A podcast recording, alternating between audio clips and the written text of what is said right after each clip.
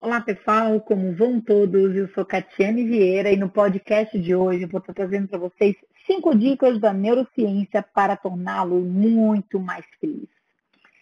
Ser feliz, né? O que não sei o que significa para você.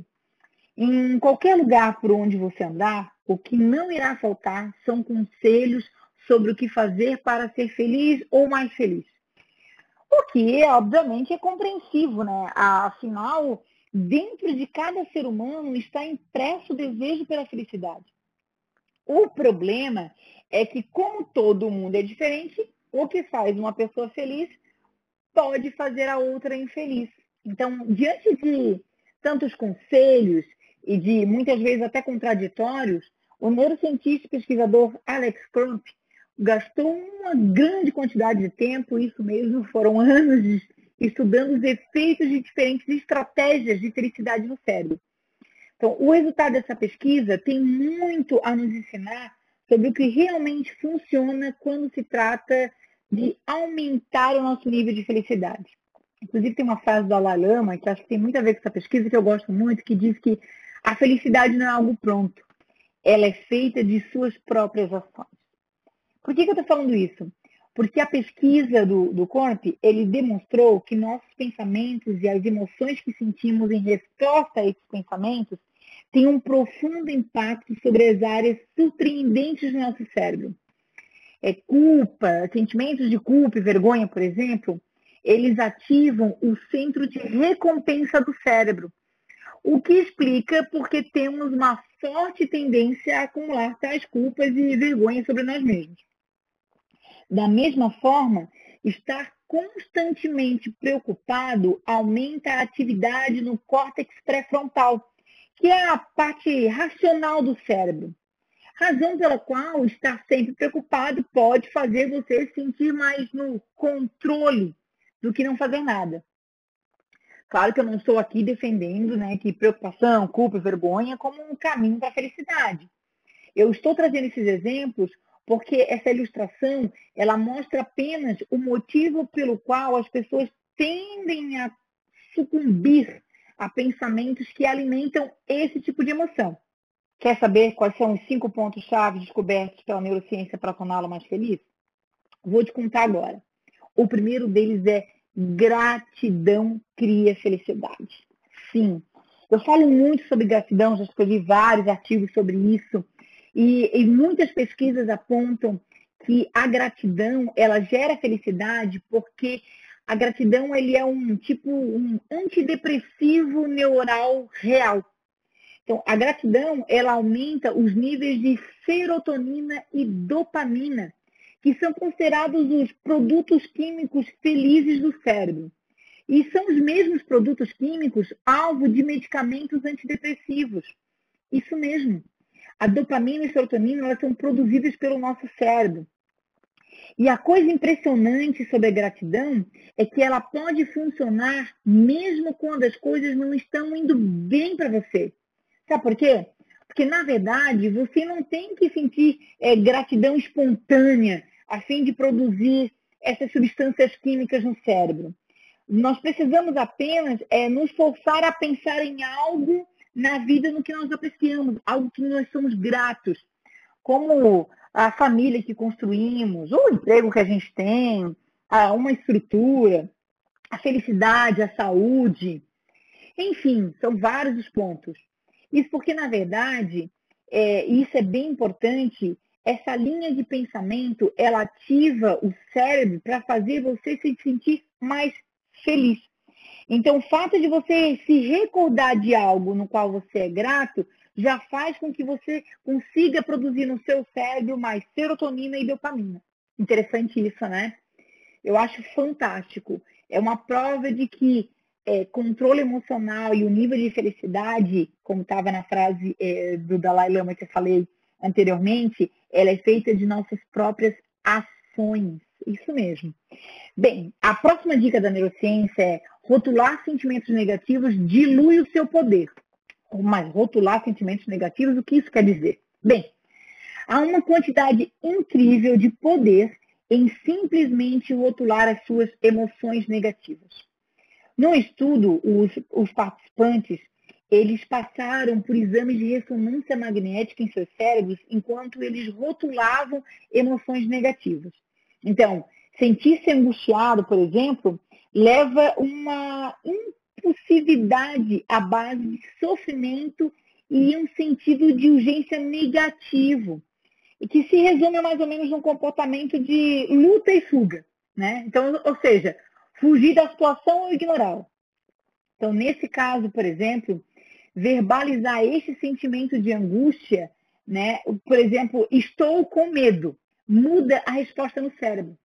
Então, quando é, as pessoas que participaram dessa pesquisa, elas chamaram essa emoção do medo, elas rotularam o sentimento de angústia que elas estavam tendo, o córtex pré-frontal do cérebro assumiu. Lembra que eu falei? Córtex pré-frontal, aquela parte mais lógica do cérebro. E a amígdala e as outras é, regiões límbicas do cérebro, onde as emoções são geradas, elas acalmaram. Esse efeito, ele não trabalha apenas com suas próprias emoções. Ele funciona também para rotularmos as emoções de outras pessoas. É por isso que os negociadores de reféns, tipo do FBI, frequentemente contam com essa tática. Interessante, né? Sabe qual é uma próxima dica? A terceira dica da neurociência? Tomar decisões faz bem. Isso mesmo, tomar decisões faz bem. Semelhante à nomenclatura emoções, a tomada de decisão engata no córtex pré-frontal, e acalma as amígdalas e o resto do sistema, do sistema límbico, que é responsável pelas emoções. Então, a chave é simples. Faça escolhas. Tentar tomar a decisão perfeita provoca estresse. Tomando uma decisão que seja bom o suficiente, ativa as áreas pré-frontal, dorso lateral do cérebro. O que significa que diminui consideravelmente as emoções, fazendo com que as pessoas se sintam no controle. Por outro lado, é, tentar tomar uma decisão perfeita aumenta as atividades do cérebro.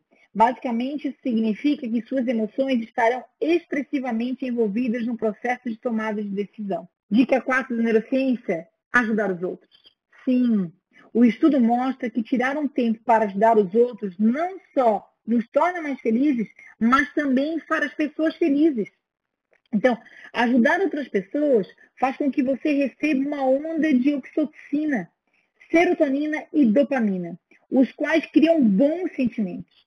Em um estudo em Harvard, os colaboradores que ajudaram os outros eram 10 vezes mais focados no trabalho e tinha 40% mais chances de conseguirem uma promoção. O mesmo estudo, inclusive, é, mostrou que as pessoas que constantemente deram apoio social para outros foram os mais propensos a serem felizes durante o período de estresse elevado. Contanto que você tenha certeza de que você não esteja se sobrecarregando, né? Então, ajudar os outros é a certeza de ter uma influência positiva sobre a sua felicidade. E a dica 5, que é não menos importante, é nosso cérebro está conectado para o toque. Isso mesmo. Os seres humanos são animais sociais. Nós somos seres sociais. E a tal ponto que o nosso cérebro reage à exclusão social da mesma forma que ele reage à dor física, com atividade no circuito interior e insular. O que, que significa? Que da mesma forma, nosso cérebro foi projetado para interpretar toque como aceitação social. Isso mesmo. O toque é um dos principais estímulos para a liberação de oxitocina e acalma as amígdalas, que por sua vez acalma as emoções. Há estudos que mostram que é, estar de mãos dadas com um ente querido reduz a resposta no cérebro à dor. Sabia disso? Interessante, né? Você pode pensar que é uma má notícia para as pessoas que são socialmente isoladas, né? Como o momento que a gente está vivendo hoje. Entretanto, estudos mostram que a, a massagem ela aumenta a serotonina em até, até 30%. Então, o toque reduz os hormônios de estresse, diminui a percepção de dor, melhora o sono e reduz a fadiga. Não está podendo ter esse toque com uma outra pessoa? Estimule isso em você. Porque ao tocar-se, você estará estimulando várias substâncias importantes que tornam a gente muito mais feliz. Basicamente, gente, juntando tudo, tudo está interligado.